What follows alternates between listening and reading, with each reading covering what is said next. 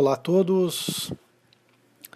Vamos conversar um pouquinho sobre experiência 2 do nosso laboratório, que é a determinação do peso específico natural e também da umidade natural dos solos. Basicamente, existem três índices físicos que são determinados diretamente por meio de ensaios laboratoriais. Os restantes são determinados a partir destes três índices físicos e das suas relações entre os índices físicos. A gente determina em laboratório o peso específico natural do solo, que é o gama N. A gente determina o peso específico dos sólidos ou o peso específico dos grãos, que é o famoso gama S. E por fim, a gente consegue determinar diretamente, fazendo ensaios, a umidade natural, que é o W.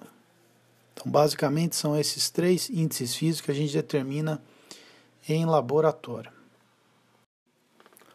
O ensaio mais simples e o primeiro ensaio que a gente faz é o do teor de umidade. Então, é o ensaio mais trivial quando a gente recebe uma amostra, seja ela deformada, seja ela indeformada, quando a gente recebe essa amostra no laboratório.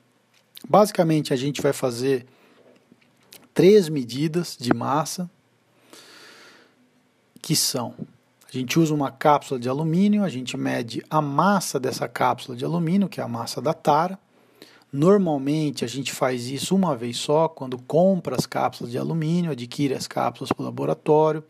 A gente uh, numera tanto a base quanto a tampa dessa cápsula de alumínio e determina a massa dela. E aí transforma essas massas das cápsulas em uma tabela. Portanto, a gente não precisa ficar determinando toda vez que vai fazer ensaio.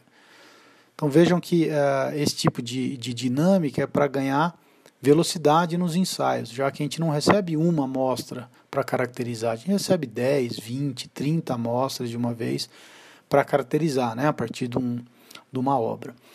Bom, então a gente tem a massa da cápsula, a gente pega uh, a massa do solo, que é o que a gente chama de MT, ou massa total. A gente está querendo determinar quanto de água comparado com a quantidade de sólidos que existe nesse solo. Então a gente coloca essa massa úmida, né, ou massa total, faz uma segunda medida de massa. Essa segunda medida de massa uh, tem a massa total do solo mais a massa da cápsula. A gente leva, portanto, essa cápsula de alumínio com o solo, a gente não precisa encher a cápsula de solo, um pouco mais da metade já está bom, leva esse conjunto para uma estufa com a temperatura entre 105 e 110 graus Celsius e deixa lá em estufa por 24 horas. Passadas 24 horas, a gente pega essa cápsula de alumínio e volta a determinar a massa. Logicamente, a única coisa que vai sair do sistema é a água que vai evaporar, a água que estava no solo. Portanto, essa terceira medida de massa é a massa seca ou massa de sólidos mais a massa da cápsula. Dito isso, uma conta muito simples, né? Já que a umidade é o peso da água dividido por peso dos sólidos, se eu transformar isso para o laboratório, que eu faço determinação de massa, eu terei a massa de água dividido pela massa de sólidos. Tudo isso vezes 100 já tenho o meu teor de umidade em percentual. Portanto, a massa de água será basicamente a massa total mais cápsula, que eu fiz a primeira medida, menos a massa seca mais tara, que é a minha segunda medida de massa. Um menos o outro, o que vai sobrar é a água que evaporou. Quando eu fiz a medida de massa total mais tara, coloquei na estufa e quando eu tirei da estufa, massa seca mais tara. A diferença é exatamente a massa de água dividido pela massa dos sólidos. A massa dos sólidos será a massa seca mais tara, que é a última medida de massa que eu faço quando eu tiro a cápsula da minha estufa, menos a massa da tara ou massa da cápsula. Tudo isso vezes 100, eu tenho, portanto, o teor de umidade.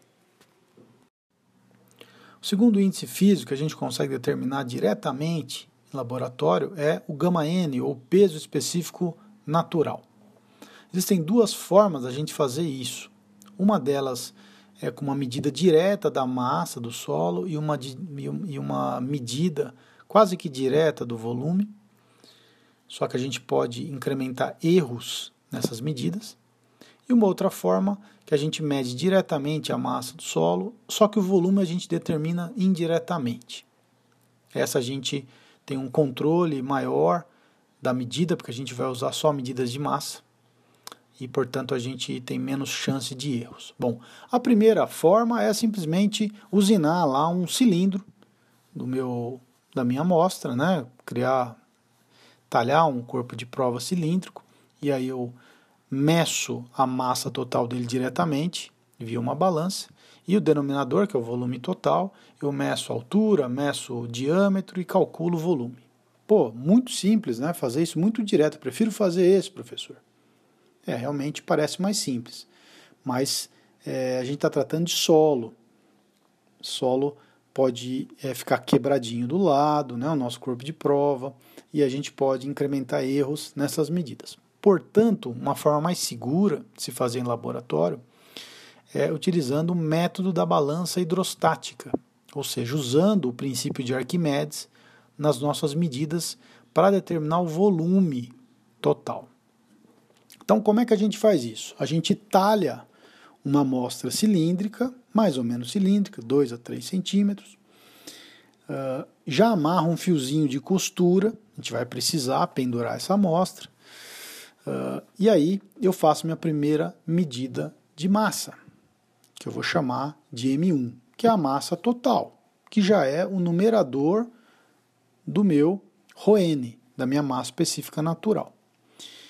O interessante é que a gente pode fazer concomitantemente o ensaio do peso específico natural juntamente com o da umidade natural. Conforme eu vou talhando a minha amostra para deixar ela de uma forma mais cilíndrica, eu vou utilizando as aparas dessa talhagem para encher dois dos três das três cápsulas de alumínio que eu uso para determinação da umidade. Então, das três cápsulas, duas eu já vou enchendo um pouco mais da metade com essas aparas dessa talhagem. Então, vou fazendo concomitantemente os dois ensaios. Faço então, voltando ao, ao gama N, faço a primeira medida de massa, que é o M1, que é a massa total, que é o numerador do meu RON. Depois, eu vou levar, já, já amarrei um fiozinho de costura, nesse corpo de prova e vou imergir o meu corpo de prova em parafina. Ou seja, eu vou parafinar o meu corpo de prova, vou impermeabilizar o meu corpo de prova e vou fazer uma segunda medida de massa, que é M2. Quem é M2? É M1 mais aquela casquinha de parafina que eu impermeabilizei, que eu coloquei no meu corpo de prova. Então esse é M2. Bom, por que eu coloquei a parafina? Porque eu vou imergir esse corpo de prova em água. E eu não quero que entre água no sistema. Ok. Então faço a minha terceira medida de massa, que é o M3, que é a massa do meu solo mais essa casquinha de parafina imersos em água. Ótimo. Portanto, eu consigo determinar o volume total, que é o denominador do RON, a partir dessas três medidas. E nesse meio aí, né, no volume total, eu tenho o uso do princípio de Arquimedes. Então vamos lá. Então o RON é a massa total pelo volume total. A massa total, que é o numerador do RON, é o M1, a primeira medida que eu fiz, M1. Já o volume total uh, serão, uh, será uma diferença. Então o volume total será o volume total do solo mais da parafina menos o volume da parafina, porque eu quero saber o volume total só do solo. O volume total de solo mais parafina será o volume de água deslocada. Está aí o uso do princípio de Arquimedes. Eu posso escrever uh, esse volume em termos de massa e de ρ, porque eu medi massa.